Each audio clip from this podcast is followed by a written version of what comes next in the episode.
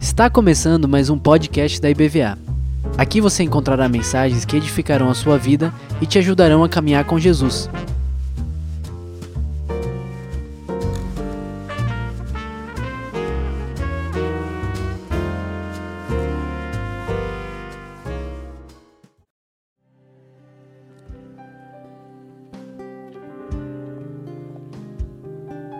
O dia em que o maná cessou.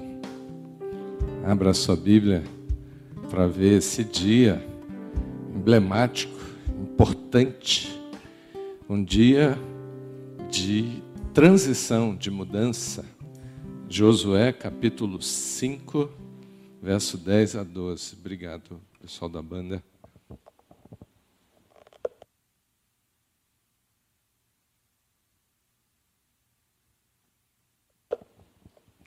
Veja aí se está na sua Bíblia. Você diz, poxa, eu não sabia, é, não tinha ideia de que o maná cessou. Pão do céu parou de cair do céu e não apareceu mais a partir daquele dia. O capítulo 5, verso 10 diz: Josué, estando, pois, os filhos de Israel acampados em Gilgal, celebraram a Páscoa, no dia 14 do mês à tarde, nas campinas de Jericó. Comeram do fruto da terra. No dia seguinte à Páscoa, pães asmos, cereais tostados, comeram nesse mesmo dia. No dia imediato, depois que comeram do produto da terra, cessou o maná. E não tiveram mais os filhos de Israel. Mas naquele ano, comeram de quê? Das novidades da terra prometida, da terra de Canaã, da terra que Deus tinha prometido 40 anos atrás. Muito interessante, talvez você nunca tenha pensado nisso, né? que chegou um dia que a gente poderia dizer, como na linguagem de hoje, de virada de chave.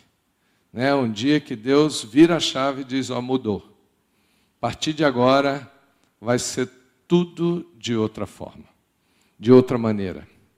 Né? Talvez alguns aqui já tenham vivido essa experiência, que Deus virou a chave da minha história, que Deus mudou tudo e Deus começou um novo tempo, uma nova experiência para viver com Ele. Não sei se você já viveu isso ou considerou. É que mudanças na nossa vida acontecem, mas é diferente quando você diz assim: não, isso está relacionado à minha experiência de fé. Deus está nesse negócio. Deus falou, Deus planejou, Deus trabalhou, me trouxe até aqui e Ele resolveu mudar tudo. Já teve isso na sua vida? Ou será que Deus pegou de surpresa? Tem gente que diz assim, não, eu tive mudanças na minha vida, mas foi de surpresa, estava nem imaginando, de repente, tum, aconteceu. Né? E por que, que a gente está falando disso? Dando exemplo do pastor Edmo. O pastor Edmo está aqui agora numa mudança de tempo de experiência da vida dele. Né? Ele estava até agora em Orolândia, nossa congregação lá. Quantos anos lá? Quatro anos e alguma coisa. Né? E agora o pastor Edmund está começando um novo tempo aqui, ele está vindo embora para cá. Quem está assumindo a nossa igreja lá é o Edvan, que é o regente do coral, está indo para lá. Fiquem tranquilos que só vai ele, o coral não vai, o coral vai ficar aqui. Então é um momento de transição para o Edvan e é um momento de transição para o pastor Edmund. É, ele é cearense, ele é lá de Fortaleza, nunca morou para o lado de cá, estava né? aqui no, no sertão da Bahia e agora está vindo para Lauro de Freitas. Mudança é, é virar a chave para começar um novo tempo. Né? Mas eu não quero falar de mudança, eu quero falar é, nessa manhã com vocês sobre a importância de nós confiarmos num Deus que cuida de tudo e cuida de detalhes na vida da gente. Por que, que a gente vai ler um texto falando sobre isso e por que, que é importante olhar para isso? Porque a história do povo de Israel é uma história de caminhar de Deus com o seu povo. E se existe uma coisa que a gente precisa aprender muito na vida, e a gente está na igreja fazendo isso, na EBD, nos grupos de comunhão, nos cultos, a gente tem aprendido a caminhar com Deus e aprendido a viver por fé. Não é fácil isso, não é comum, as pessoas lá fora não estão acostumadas a isso, cada um vive do seu jeito, lutando com as suas próprias forças para conquistar as coisas da vida, para tentar chegar no final e dizer que teve uma vida né, que foi satisfatória. Nós não. Nós, cristãos, entendemos que a nossa vida é um caminhar com Deus. E que Deus vai à frente e que Ele conduz todas as coisas e que Ele tem planos e planos detalhados para cada área da nossa vida. Se você não sabia disso, ou se você não cria dessa maneira, eu quero dizer para você que você precisa começar a ler a Bíblia com essa perspectiva de um Deus que cuida, controla, comanda todas as coisas. Depois que nós vimos essa passagem de tempo que nós estamos vivendo, né, de mudança no país, de eleições e tudo isso que tem acontecido, nós temos visto que muitas pessoas não entendem que uma vida de fé precisa ser uma vida consistente. Precisa ser uma vida muito bem construída para a gente viver, viver bem, senão a gente vai viver falando de Filipenses 4, como o PCH falou aqui por causa do problema da ansiedade. Se eu não tiver fé, eu vou ter problema de ansiedade. Provavelmente, com os tempos que nós estamos vivendo hoje. Vocês concordam comigo? Então precisamos fortalecer a nossa fé. E quando a gente olha para o povo de Israel, e se você lê a história de Israel, quando Deus chega nesse ponto que ele diz assim: olha, eu vou desligar o maná. Deus está falando, eu vou encerrar uma história de 40 anos com vocês no deserto, para começar agora uma história de terra prometida. Então, se a gente perguntar por que que, quando é que o maná começou? A gente tem que voltar aí é, 40 anos atrás da história de Israel. Então, se você ler o livro de Êxodo, Deuteronômio principalmente, são livros que contam essa história de 40 anos de Deus com o seu povo. Então a gente pode se reportar para Êxodo, capítulo 16. Êxodo, capítulo 16, conta a história de, como o maná, o pão do céu, começou a descer para alimentar o povo no deserto. Êxodo 16. Em que momento foi esse? Exatamente quando Deus livrou Israel do Egito e fez com que o povo passasse pelo Mar Vermelho, e o povo passou e o exército do Egito foi destruído pelas águas, e o povo chegou do outro lado do, do Mar Vermelho com aquela sensação maravilhosa de livramento. Deus nos deu livramento, nos livrou dos nossos inimigos. Agora vamos seguir o nosso Deus, vamos em frente. Só que com 15 dias de caminhada, a comida acabou. Era um povo que poderíamos contar aí num número de, sei lá, 2 milhões de pessoas. Era uma multidão. Talvez menos, talvez mais. E essa multidão descobriu que não tinha mais comida. Acabou. No deserto, sem comida, qual é a previsão de sobrevivência? Zero.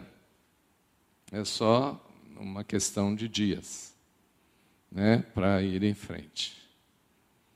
E aí o povo já começa a lembrar do Egito e dizer: para que, que a gente saiu de lá?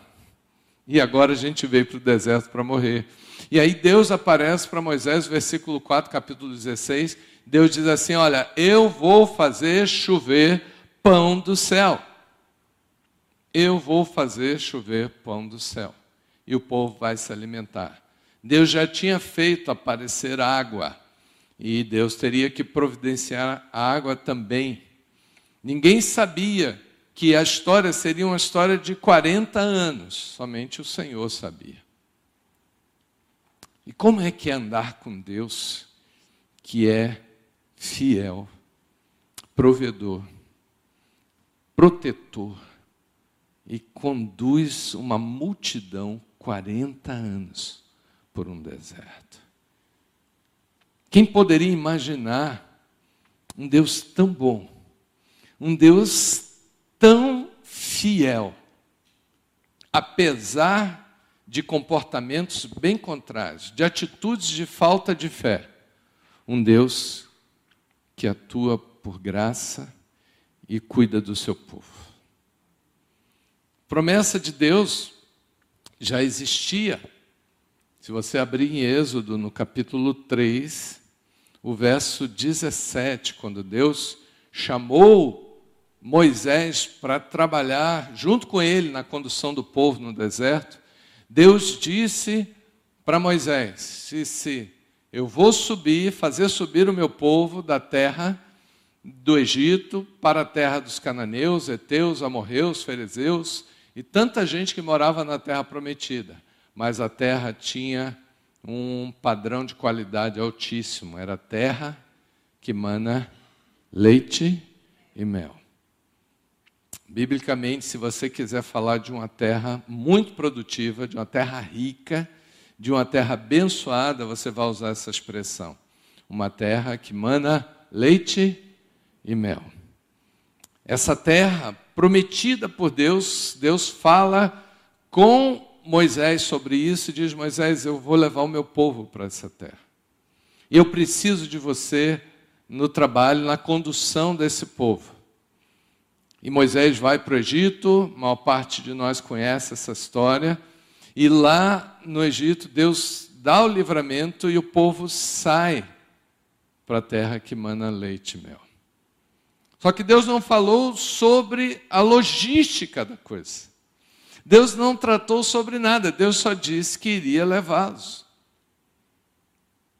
E quando eles saem do Egito, que atravessam o Mar Vermelho, e falta o pão 15 dias depois, primeira coisa que Deus vai prover para o dia a dia daquele povo: o maná, o pão que desce do céu. Um, um produto que Deus manda do céu com orvalho, que cai sobre a terra e o povo tem que fazer o recolhimento diário daquele produto que seria o alimento durante 40 anos. Porque não tinha outra coisa no deserto. Se eu ou você estivéssemos lá, estivesse lá para viver esse tempo, o que, que você diria? No primeiro dia que caiu o pão do céu. O que, que você diria para Deus?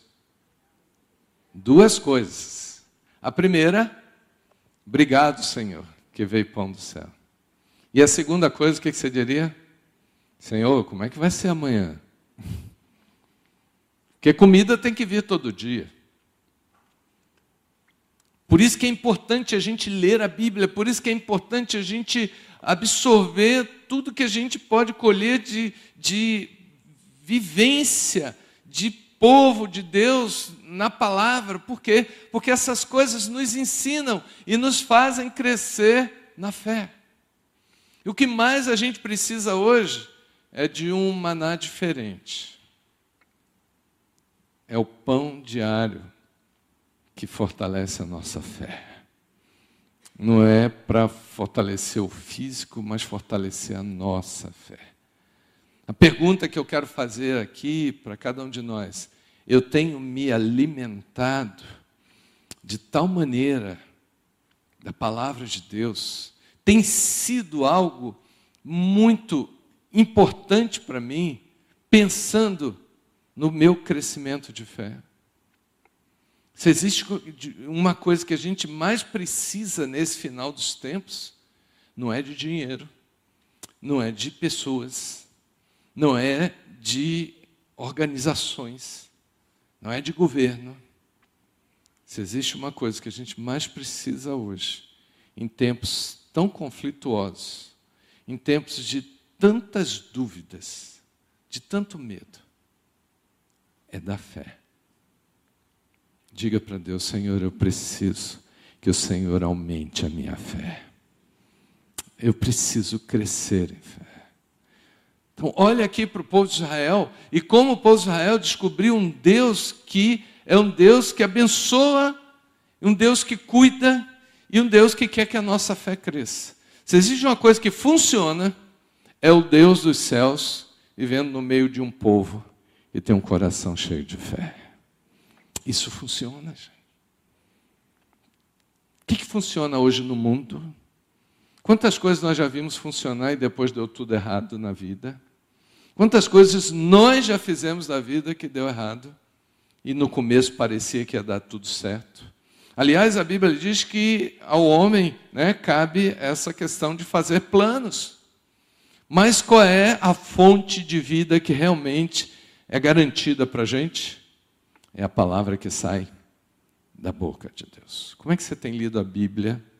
Você tem lido a Bíblia para fortalecer a sua fé? Se você não estava fazendo isso, nem pensava nisso, então passe a fazer isso a partir de hoje. Eu quero crescer em fé, ou seja, eu quero aprender a confiar em Deus em qualquer circunstância.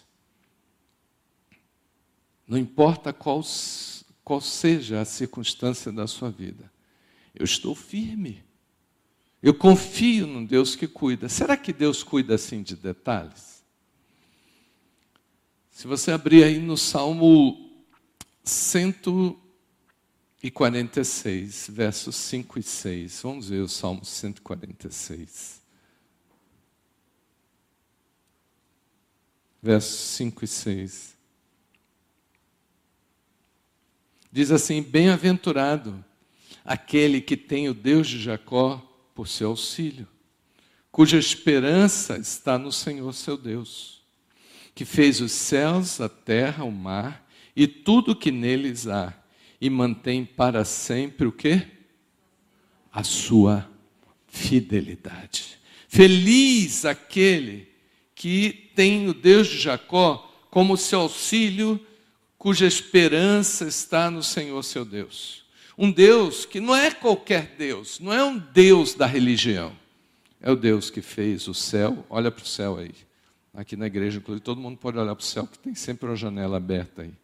Deus que fez o céu, o Deus que fez a terra e tudo que há. Se Deus fez isso tudo, Ele é digno de confiança. Sim ou não? Sim, então no meu coração eu preciso confiar muito nesse Deus. Pois bem, Deus chega depois de 40 anos sustentando o seu povo no deserto com pão do céu. Deus espera o povo pisar na terra prometida. O povo tinha acabado de entrar, atravessou em seco o Rio Jordão e chegou diante, nas campinas, diante da cidade de Jericó, que seria um desafio. Mas agora não era hora de falar desafio, agora era hora de celebrar o cumprimento da promessa que Deus fez a Moisés, que levaria o seu povo à terra prometida. 40 anos depois, o povo chega, pisa na terra, e Deus manda que o povo celebre a Páscoa. Saiu do Egito celebrando a Páscoa. Chegou na terra prometida, celebrou a Páscoa. Deus é um Deus comprometido, Deus é um Deus de celebrações, Deus é um Deus que fala e cumpre as coisas que ele fala. E de repente o povo colheu o maná de manhã, naquele dia. Deus mandou fazer de tarde a Páscoa. Eles celebraram a Páscoa à tarde e foram dormir naquela noite felizes. Chegamos na Terra Prometida. No dia seguinte, eles acordam como todos os dias, uns 40 anos, acordam cedo para recolher o maná que cai do céu junto com o orvalho. E quando eles chegam do lado de fora das tendas, o maná não estava lá. O maná não estava lá. E aí bate aquela dúvida, bate o medo, vem a preocupação. Será que Deus esqueceu de mim agora? Quantas vezes aparece isso na sua vida? Será que esse ano aconteceu uma vez, pelo menos, de você duvidar de Deus? Pastor, aconteceu. Eu fiquei perguntando, Senhor, onde é que o Senhor está? Porque eu estou me sentindo abandonado, porque eu não estou feliz, porque está faltando alguma coisa na minha vida. Aquele momento deve ter sido um momento de medo, de dúvida, de insegurança para o povo. Para Deus, sabe o que era aquele momento? Apenas uma virada da chave, uma mudança. Deus disse: agora vocês estão na terra prometida. Agora o maná cessou. Sabe por quê? Porque vocês vão comer do fruto da terra. A terra prometida não é um deserto. A terra prometida é terra abundante. Terra que emana o quê? Leite e mel. Então, por favor, pegue o leite, pegue o mel. Vocês vão comer do fruto da terra pela primeira vez, para comprovar que o Deus que promete é o Deus que faz. O Deus que proclama, ele cumpre a sua palavra. Então, andar com Deus significa não temer, não viver em segurança e não duvidar nunca. Ah, mas eu não sabia disso, porque tem as pessoas querem confiar a partir do conhecimento. Você não precisa conhecer as circunstâncias. Você, para ter fé, só precisa conhecer o Deus que você segue. Por isso que é importantíssimo você ler a Bíblia dessa forma, porque a nossa fé precisa ser desenvolvida a partir do conhecimento do Deus que está na palavra. E quando eu olho para essa história do, do, do maná, do dia em que o maná cessou, sabe o que, que isso me diz? Que Deus é fiel e que Ele não falha nunca. Se você pensar né, na fidelidade de Deus, vamos ler Deuteronômio no, no capítulo 7, Moisés, quando proclama a fidelidade de Deus, ele fala de uma forma muito linda e muito direta para o povo. Capítulo 7, Deuteronômio. Olha aqui que Moisés está dizendo para o povo, diz no verso 6, Deuteronômio 7, 6, marque na sua Bíblia esse versículo, na verdade 7, eu vou ler a partir do 8. Diz assim: Mas porque o Senhor vos, fal, vos amava, e para guardar o juramento que fizera a vossos pais, o Senhor vos tirou com mão poderosa vos resgatou da casa da servidão, do poder de Faraó, rei do Egito. Aí o que, que ele diz? Vocês vão ter que saber, vocês precisam saber que o Senhor teu Deus é Deus, o Deus fiel, que guarda a aliança e a misericórdia até mil gerações aos que o amam e cumprem os seus mandamentos. Quem é esse Deus, irmãos, do deserto de 40 anos de maná?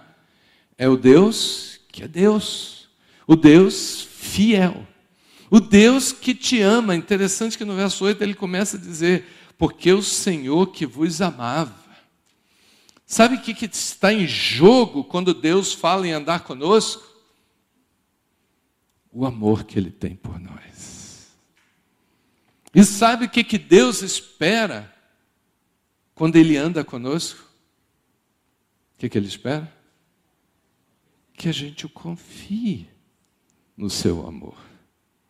Deus me ama tanto que Ele não vai me deixar na mão e vai me levar até onde Ele diz que vai me levar. E Ele disse para Jael: Vou te levar até a terra prometida. No dia que o povo entrou, celebrou a Páscoa, confirmando tudo que Deus tinha prometido para eles. No dia seguinte, o maná cessou. Virada de chave. Agora, novo tempo. Agora, uma experiência nova. Agora, tudo diferente. Agora, vocês vão é, viver algo que vocês nunca viveram. Mas tem uma coisa que não pode mudar: a fé que a gente tem que ter em Deus. Deus pode virar a chave da vida da gente quantas vezes quiser. Eu preciso dizer para Deus: Deus, eu confio no que o Senhor está fazendo. Deus pode te trazer para cá, como o caso do pastor Edmo, Deus pode te levar para lá, Deus pode te levar para muito longe, não importa onde seja o lugar. Não importa qual seja a circunstância. Ah, Deus me levou para um tempo de tratamento no hospital e eu estou passando dias sem saber quando eu vou ficar bem. Isso importa? Importa. Mas uma coisa não pode mudar. Eu confio no que Deus está fazendo. Quando Jó perdeu tudo, que a mulher dele perdeu inclusive a fé, não sei nem se ela tinha né, antes, mas ela tentou convencê-lo a abandonar a fé. Jó olhou para ela e disse: Espera aí, mulher, Deus me deu, Deus me tirou. Louvado seja o nome do Senhor por tudo que Ele faz. Ele dá, Ele tira, Ele é Deus. Se Ele me dá e eu agradeço, e no dia que Ele tira eu brigo com Ele, então Deus não é Ele, sou eu. Quantas pessoas estão vivendo a espiritualidade inversa? Estão sendo Deus na vida de Deus, ditando para Deus as coisas que Ele tem que fazer questionando Deus em todas as coisas que não entendem. E uma coisa no caminhar com Deus, a gente aprende na Bíblia, e está muito claro, é que Deus não vai dar satisfações para nós de tudo. Ele diz o que ele quiser dizer. Ele orienta o que ele quiser orientar. E ele pode ficar calado o tempo que ele quiser. A gente não pode mudar com isso. A gente tem que ficar firme. Se você anda com Deus e diz que quando as coisas estão ruins, você não consegue permanecer na fé, você está precisando se converter a um Deus que exige de nós uma vida de fé. Espiritualidade só dá certo com Deus se a fé estiver funcionando. O povo de Israel aprendeu isso 40 anos no deserto. Aquele maná, preste atenção, tinha um equilíbrio nutricional fantástico. Porque eles caminharam e andaram todo o deserto 40 anos com maná. O que, que tinha? Imagina descobrir a fórmula dessa, dessa comida, que tinha tudo perfeito, equilíbrio perfeito. Porque eles não ficavam doentes Deus mantinha uma proteção de nuvem durante o dia e coluna de fogo de noite. Olha como Deus é um Deus de detalhes no cuidado do seu povo. E eles não sabiam o caminho. Quem é que dizia o caminho? Era Deus, dia após dia. Deus não deu mapa. Deus não deu mapa. Deus dirigia dia após dia. Quem quer viver com Deus assim? Não é fácil. Né? É fácil falar. Mas com lições como essa, a gente precisa acreditar. Deus fez promessas para Abraão. Abraão é o pai da fé, porque ele recebeu as promessas de Deus e ele acreditou nas promessas, mesmo quando ele não tinha nenhuma visão das respostas. Nada estava claro, mas a fé estava firme. Romanos capítulo 4 fala do testemunho de Abraão e diz que ele creu mesmo quando ele não tinha nenhuma comprovação de nada. Ele tinha uma fé que ele acreditava que Deus poderia do nada fazer algo surgir. Estude a vida de Abraão. Compre um livro sobre a biografia. Quem já leu a biografia de Abraão aqui? Quem já leu? Eu, dois, três, quatro. Quem dá mais? Na, na live aí, quem já leu a biografia de Abraão? O pai da fé, o homem mais importante do Antigo Testamento e você nunca estudou a vida desse homem? Pastor, agora eu estou entendendo por que, a minha fé ainda está tão incipiente, tão fraca. Eu tô, eu não estou aprendendo com as pessoas certas. Talvez você esteja seguindo algum influencer da internet e achando que está fazendo algo muito bom. Eu pergunto: qual o testemunho de fé dessa pessoa que você está seguindo? Que você todo dia lê alguma coisa.